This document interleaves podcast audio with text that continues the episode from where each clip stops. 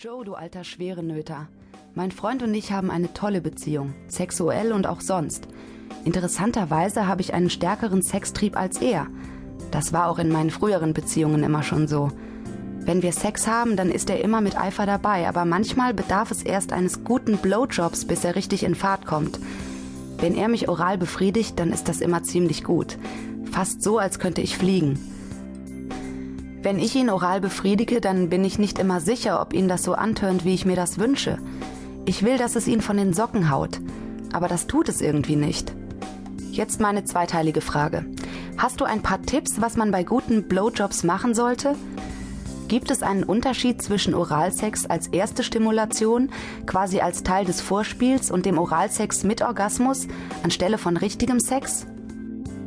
Ich bin sicher, ich wiederhole mich hier, aber ich stehe dazu.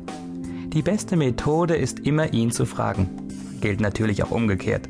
Und das Beste für ihn ist, dich zu loben, wenn du seine Wünsche erfüllt hast. Gilt genauso umgekehrt. In der Verhaltensforschung redet man von Positive Reinforcement. Du willst was lernen, was du auch anwenden kannst? Konzentriere dich mit deiner Zunge auf das Frenulum, die Stelle an der Unterseite der Eichel, an der die Vorhaut ansetzt. Das deutsche Wort ist Vorhautbändchen das ist einerseits beschreibend, andererseits klingt es etwas infantil. An dieser Stelle ist der Penis sehr empfindlich. Auch das Liebkosen und Saugen an den Hoden nicht vergessen. Und auch eine orale Stimulation des Anus ist ein Antörner für die meisten Männer. Auch wenn es etwas an die Fahrschule erinnert, aber am besten ist es, wenn dein Freund dir, während du ihm einen bläst, Anweisungen gibt. Das klingt lustig und kann es natürlich auch sein, aber deine Blaskünste wird es sicher verbessern. Und wenn du dann beim mehr rechts und nicht zu so schnell, ja, ja, da, das ist gut, bleib so, lachen musst, dann trägt das sicher auch zur Entspannung bei. Nun zur Frage nach dem Unterschied zwischen Oralsex beim Vorspiel und als sexueller Hauptgang. Im Prinzip gibt es da keine grundsätzlichen Unterschiede.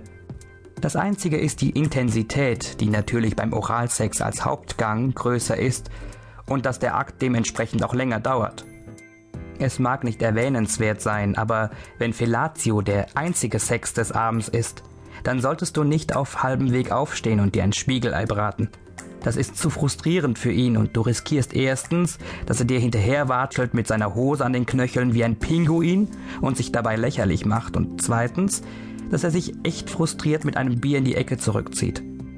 Im Übrigen solltest du deinem Freund diesen Brief zeigen. Denn ich finde es klasse, dass du so um deine orale Befriedigung besorgt bist. Und er soll das gefälligst auch zu schätzen wissen.